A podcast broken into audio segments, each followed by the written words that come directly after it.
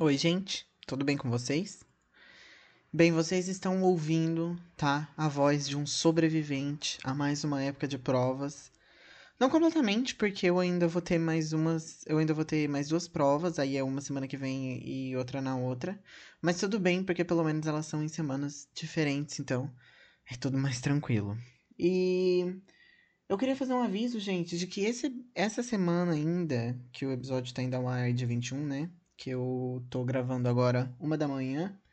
Essa semana ainda nós vamos ter um episódio a mais. É um episódio especial, é um projeto especial que eu, que eu inventei. Porque, sim, gente, eu, eu venho aqui reclamar pra vocês que eu tenho muita coisa e eu vou lá e invento mais uma, tá bom? É um projeto novo que eu vou fazer aqui. Eu não vou revelar nada, mas vai ser nas plataformas de áudio mesmo. É um episódio especial, entendeu? Que vai ser recorrente. Então, não vou revelar nada.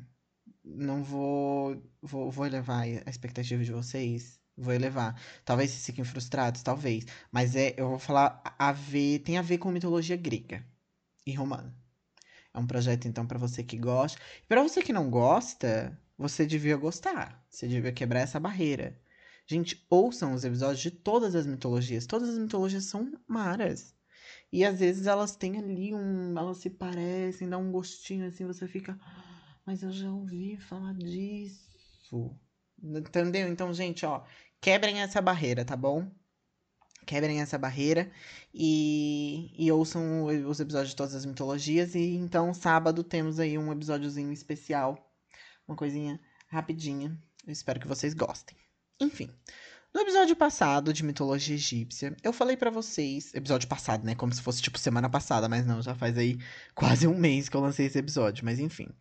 É, eu falei para vocês sobre a criação do mundo egípcio e que depois de toda aquela baixaria, né, o mundo resistiu é, naquela coisa meio bagunçada até o surgimento da primeira família egípcia.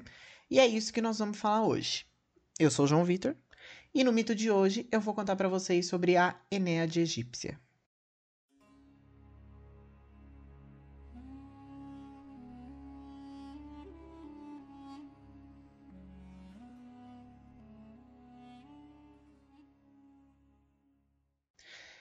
Bem, gente, para começar, Enéade egípcia, eu provavelmente estou falando errado, né? Mas isso aqui já virou padrão nada mais é que um grupo de deuses que estão conectados, seja por propriedades parecidas ou laços familiares. A gente pode assumir que a Enéade egípcia é como os doze olimpianos, por exemplo. Para quem não sabe, os doze olimpianos são os deuses que moram no Olimpo. E meio que eles estão tão conectados ali porque eles são os deuses justamente por isso, gente, porque eles moram no Olimpo e tal. Enfim. Vocês sabem briga de família? Então, geralmente briga de família gera uma fofoquinha, um burburinho, mas às vezes dá umas tretas maiores, né? Em geral, na minha família, pelo menos, as tretas sempre foram umas coisas meio pequenas, assim, mas eram só desavença, sabe? Tipo, não tinha uma coisa muito profunda. Na verdade, eu tô lembrando aqui de uma coisa maior que teve e eu, eu, eu quero contar, mas, mas eu não vou contar, porque eu acho que é melhor não. Enfim, gente. Foquem aí, então, é, na Enéade egípcia, essa família, né? E que, como qualquer outra família, né? Tem brigas. E o negócio é que as brigas de família são comuns e nas famílias mitológicas não é diferente. Mas eu quero que vocês peguem esse conflito de família e amplifiquem ele, né? Porque os integrantes dessa família são deuses. Vocês lembram do Atum?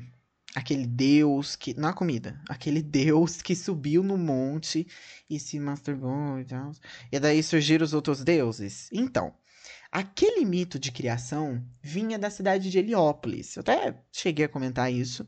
E o primeiro casal de deuses, é, os filhos de Atum, né? Com ele mesmo, porque, né? Uh, foram Shu e Tefnut.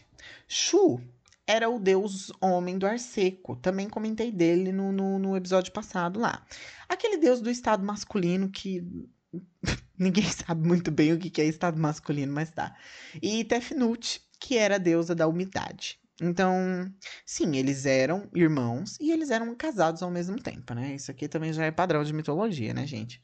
Bem, acontece que eles tiveram gêmeos, Geb que é o deus da terra. Algumas vezes ele é representado com pele verde ou negra. E ele sempre tem uma pomba na cabeça, ou gaivota. Um bicho, gente. Eu vou postar foto lá, vocês decidem que bicho é aquele. Mas olha só, prestem atenção no símbolo dos deuses. Porque se vocês olharem uma parede de hieroglifos, que são aqueles símbolos sagrados, né? Que a gente agora já sabe que aqueles símbolos sagrados são feitiços. Eles estão nessas paredes e geralmente eles representam um deus que está relacionado, né? E aí a gente consegue ter mais ou menos uma ideia o que que aquilo significa, o que que aquele, aquele conjunto de de glifo significa, gente. É tipo uma coisa outra língua aqui. Vocês estão achando que essa mitologia eu só vou ficar falando de coisa. Eu vou ensinar uma língua nova. Brincadeira, gente, não vou ensinar, porque eu, eu também sei, né? Mas, enfim, vamos... a gente vai aprender umas coisinhas aí para falar, ah, eu sei o que aquele símbolo significa. Enfim, tá. Tá. Gabi, pomba na cabeça, ou gaivota, é, colocar foto, né? E aí tem a Nut, a irmã dele, a deusa do céu. Geralmente, ela é representada com uma pele azul, cheia de estrelas, e ela tá sempre em uma posição meio que de quatro, mas com as pernas esticadas, parece uma, ela parece uma casa. Eu não sei explicar, gente, essa posição que ela tá, mas é tipo de quatro com as pernas meio arqueadas, assim, enfim.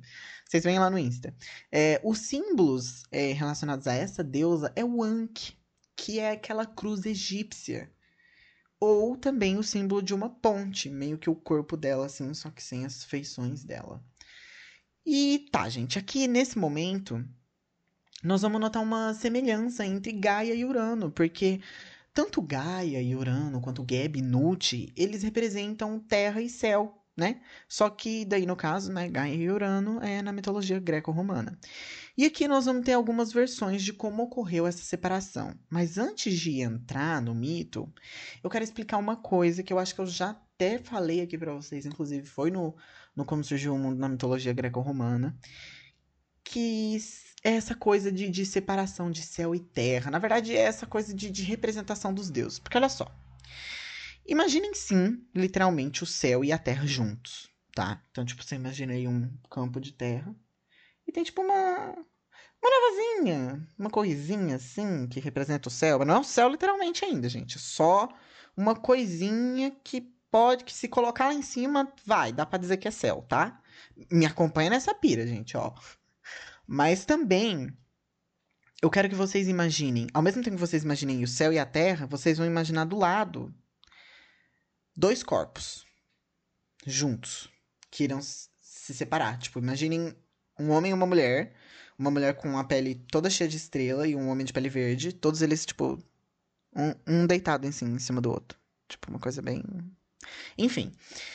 Uh, por que, que eu tô pedindo para vocês é, imaginarem isso?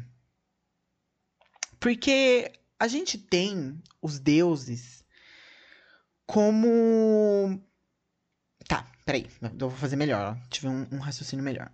Vocês sabem que a mitologia ela tem um jeito estranho de explicar as coisas, né? Os deuses, ao mesmo tempo em que eles são o elemento divino em si, por exemplo, Atum é o deus Sol, então ele é o Sol, né, em si. Só que ele também tem um corpo divino. E esse corpo divino é a personificação do Sol. Então é por isso que eu pedi para vocês imaginarem duas coisas. Eu pedi para vocês imaginarem literalmente a Terra e o céu e eu pedi para vocês imaginarem também dois corpos. E esses dois corpos representam a Terra e o céu. São a pernof... per... Oh, meu Deus. São a personificação dessas duas coisas. E isso é um exercício que a gente tem que fazer com todas as mitologias, porque várias vezes a gente encontra, né, esse, essa coisa, essa, essa distinção entre, entre o Deus ser aquilo mesmo e ele ser só personificação. E, por exemplo, a gente tem o próprio Deus greco-romano, o Thanatos, que ele é a morte, mas em corpo físico mesmo, ele é a personificação da morte. Persona, pessoa, Aqueles, eu nem sei se, se persona significa pessoa. Mas vocês entenderam o que eu quero dizer, entendeu? Então, tipo assim, esse raciocínio ele é importante, porque às vezes eu lembro que no começo eu tinha um, um pouco de dificuldade de entender do tipo assim, tá, peraí, então eu tenho Gaia e Urano. E aí eles são céu e terra, mas fala que eles têm um corpo físico, entendeu? Então, realmente tem essa coisa da personificação. E é importante que a gente entenda, que vocês entendam isso, porque a gente vai ver isso em todas as mitologias, tá? Mas enfim. quando eu digo separação do céu e a terra, imaginem sim, literalmente o céu e a terra juntos, mas também dois corpos juntos, que vão ser separados. Continuando. Em uma das versões, é dito que o céu e a terra, Geb e Nut, haviam se unido por abraço quando eles nasceram. Tipo, eles nasceram, deram um abraço, só que aí eles ficaram grudadinhos ali. E aí o Atum, que era o vô deles, né? Porque ele é pai do Shu e da, Tef, da Tefnut lá. É, ele falou pro Shu, que era o homem lá do, do espírito masculino, separar eles. E assim ele fez. Eu ia resgatar aqui como que foi feita a, separa a separação da, da Gaia e do Urano na mitologia greco-romana, mas eu esqueci. Se vocês quiserem, vocês vão lá ouvir o episódio, vocês que lute, e é isso aí. Bem, outra versão diz que o Geb e a Nut, eles se casaram, tá? Então eles nasceram, que eles nasceram de boa, gente. Nasceram. Mas o Atum, que é o vô deles, não ficou sabendo que eles se casaram. Vocês convidariam o Atum pro casamento de vocês? Porque eu acho que eu não convidaria, não, porque ele é meio estranho, né? Mas enfim, ele não foi convidado e ele ficou bravo. E ele mandou o Shu separar os dois.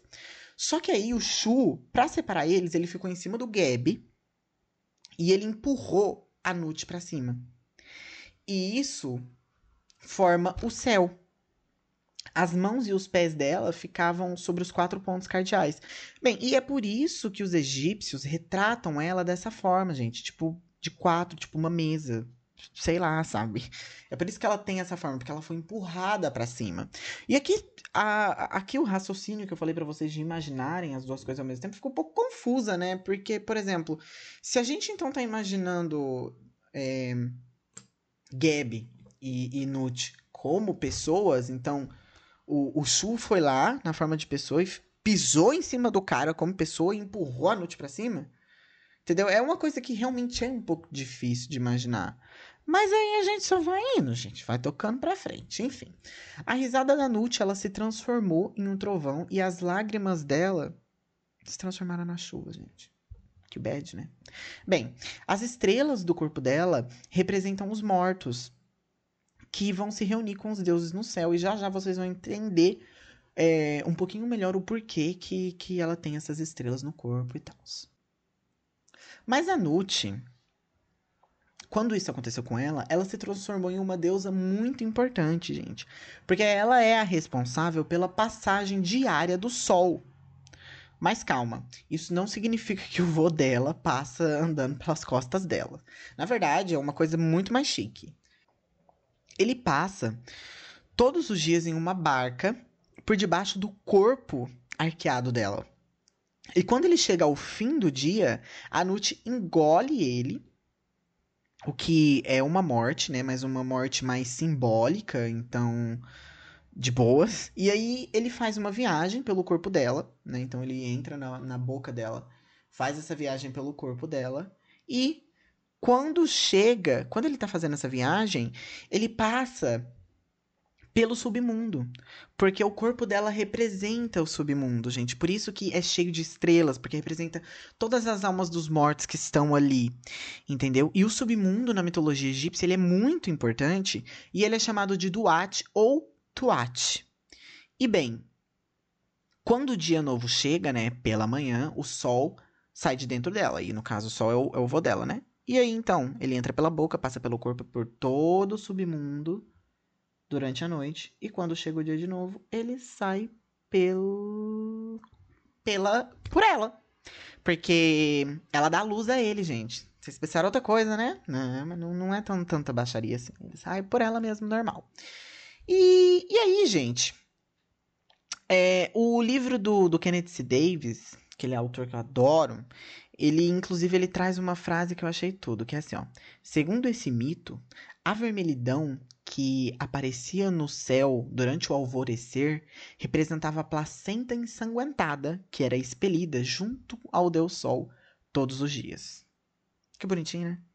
Eu tô com medo de não tá dando para entender muito bem, então eu vou fazer uma recapitulação bem rápida do que que acontece basicamente. Então, Nut é separada de Geb, fica para cima, vira o céu.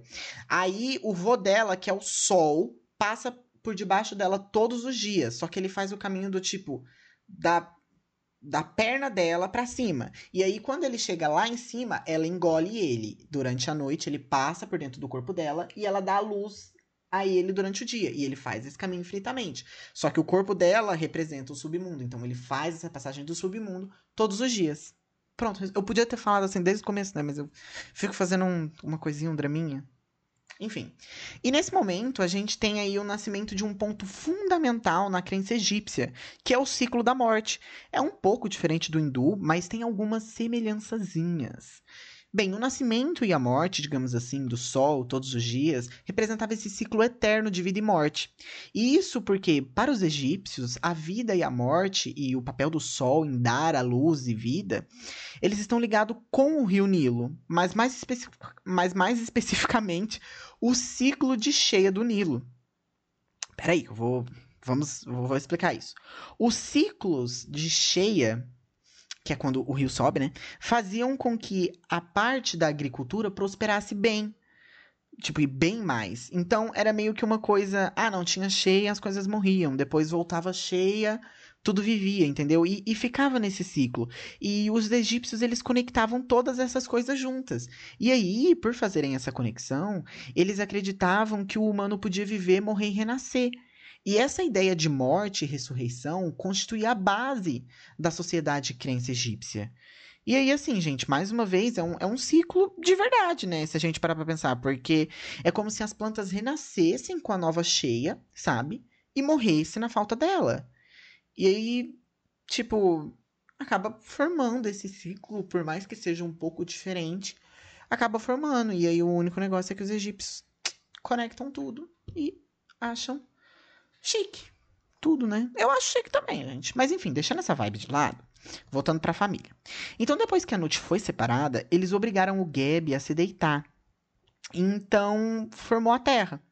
Por conta de todo esse esse trauma e essa separação forçada, o Gabi, ao Gabi começaram a ser atribuídos os terremotos que eram a, as risadas ou o lamento pela irmã esposa dele. E assim, o mito diz risada ou lamento, mas eu imagino que seja lamento, né, gente? Porque imagina só, você ama uma pessoa. Nossa, nem parece que eu tô falando da irmã dele, né? Mas aqui a gente vai desconstruir essa coisa de incesto, porque aqui é mitologia, tá? Será que eu devia ter falado isso? Ai, gente, enfim.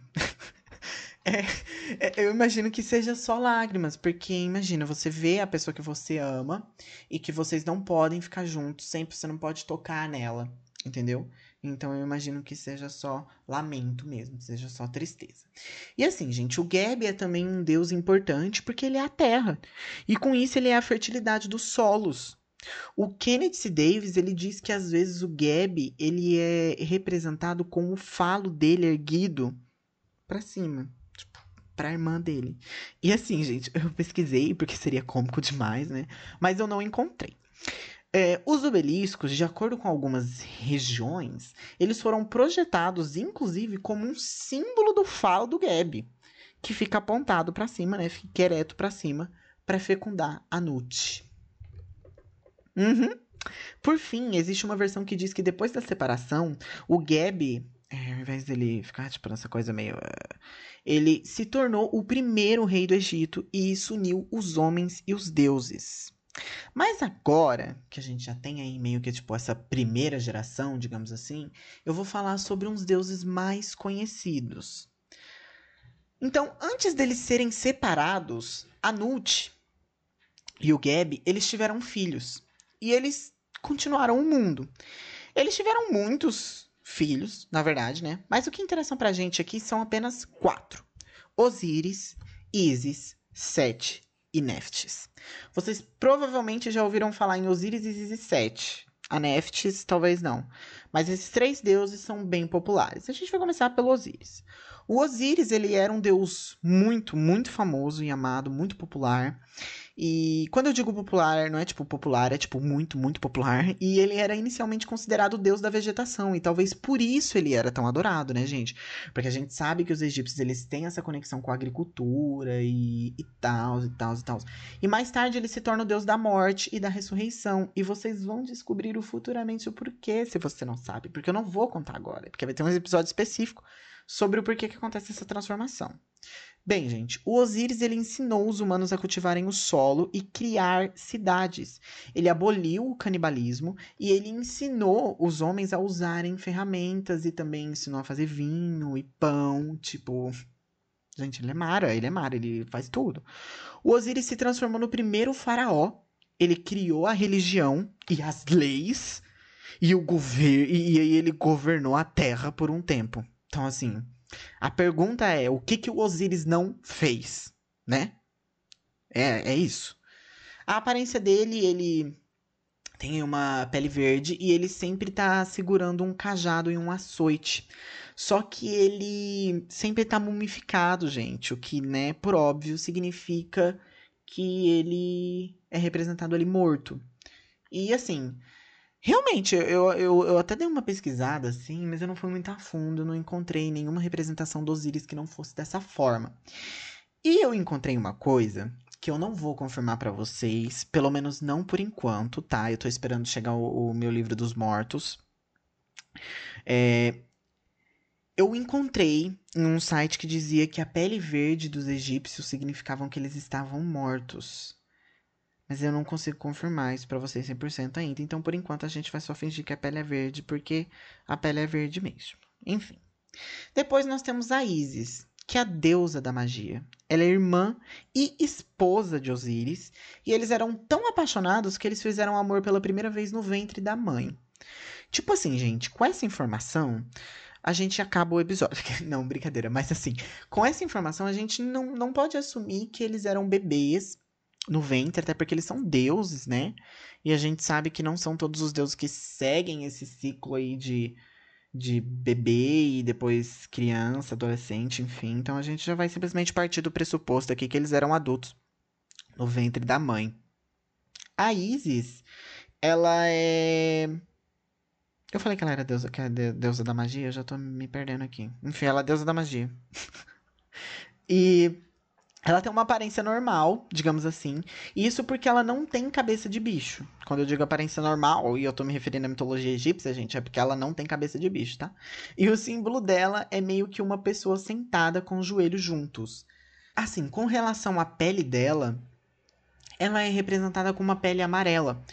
E eu não, eu não sei dizer qual é esse significado, sabe? É bem provável que realmente as peles tenham um significado na mitologia egípcia, porque a gente vê que os deuses têm, os deuses egípcios têm essa coisa, né? Ou eles têm a pele amarela, ou eles têm a pele verde, ou eles têm a pele negra. Então, eu vou trazer esse significado aí das peles mais para frente, mas enfim, a Isis é representada com essa pele amarela. Enfim, gente, o símbolo da Isis é meio que uma pessoa sentada com os joelhos juntos. E isso é mais fácil de visualizar. Quando vocês verem o símbolo, vocês vão saber que é o símbolo dela, tá?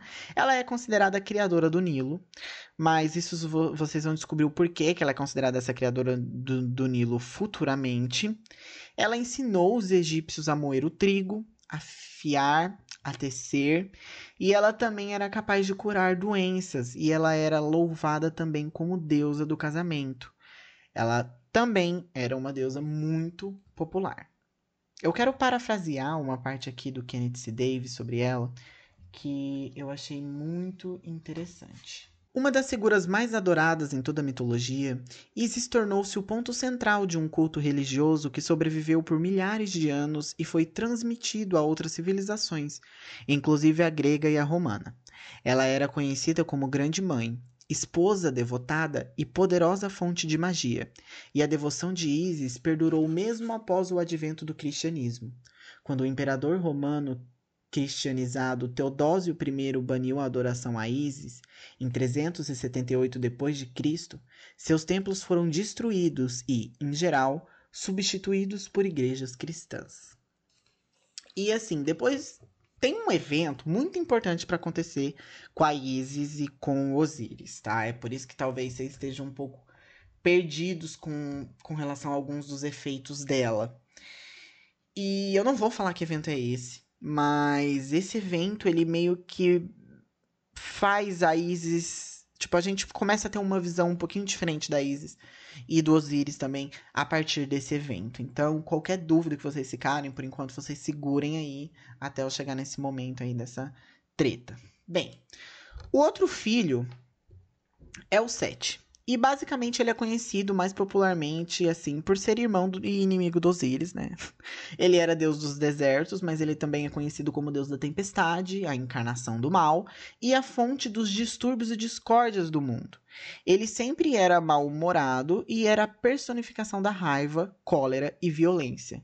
Uma coisa que a gente tem que entender do, do, do Sete aqui, gente, é que quando eu digo a encarnação do mal, né? Tipo, que a gente sempre vê, tipo, a reencarnação do mal. Mas é que aqui a gente tá falando do começo dos tempos. Então ele é a encarnação do mal, ele é o primeiro mal que existiu. A aparência dele é meio diferente. Ele tem um corpo humanoide, mas a cabeça é de cachorro. Mas é aquele cachorro específico da raça que eu esqueci o nome. Tipo, é um cachorro preto e aí a, a cabeça dele é meio. Tipo, tem um, um focinho mais achatado e ele não tem pelo. Enfim, gente, eu vou colocar a foto lá no, no episódio do, do podcast. Do, lá no Instagram do podcast, vocês vão ver lá. Ele tem pele negra e ele tem vários símbolos, mas o que mais chama atenção é que é meio que um cachorro sentado. Tá? E só que assim, gente, o Sete ele faz uma coisa positiva na mitologia, por mais que ele seja considerado o deus do mal que a gente tem até o momento, né? Ele luta contra a serpente maligna chamada Apophis ou Apep, que fica no rio do submundo. Todas as vezes que o Sol, o Atum, né, vai fazer aquela viagem do, pelo submundo no corpo da, da mulher lá, o Sete acompanha ele e ele fere a serpente para que o Deus Sol consiga atravessar sem problemas. E essa serpente, ela é conhecida como o Senhor da Escuridão. Basicamente, ela tá lá só para encher o saco mesmo. E por fim, temos a última das quatro mais é, dos quatro mais importantes ali, filhos da do Shu e da Tefnut, que é a Neftis. Ela é a deusa com uma aparência comum, assim como a Isis. Ela também tem a pele amarela, mas o significado dela é bem diferente. Ela é uma deusa muito importante funerária e ela é protetora dos mortos. E ao longo é, do podcast, vocês vão notar que o símbolo dela sempre está estampado em urnas funerárias e caixas e caixas de órgãos, enfim. Isso que eu falo caixas de órgãos, gente, porque quando eles iam fazer a mumificação, eles tiravam os órgãos e guardavam em uma caixinha. E eu falei ao longo do podcast porque a gente vai explorar sim símbolos, ok? Então vocês vão reparar no símbolo dela. E falou em morte, falou em Neftis. Então, ela foi casada com o irmão dela, o Sete, por um tempo, mas ela se separou dele para ficar com o Osíris, gente. O Osíris era o irmão que todo mundo gostava. E, talvez até demais, né? E assim, o interessante é que o Osíris e a Isis eles tiveram um filho que é Horus, né, que inclusive é um outro deus super conhecido na mitologia egípcia, principalmente o olho dele. Com certeza a gente vai falar sobre o olho de Horus.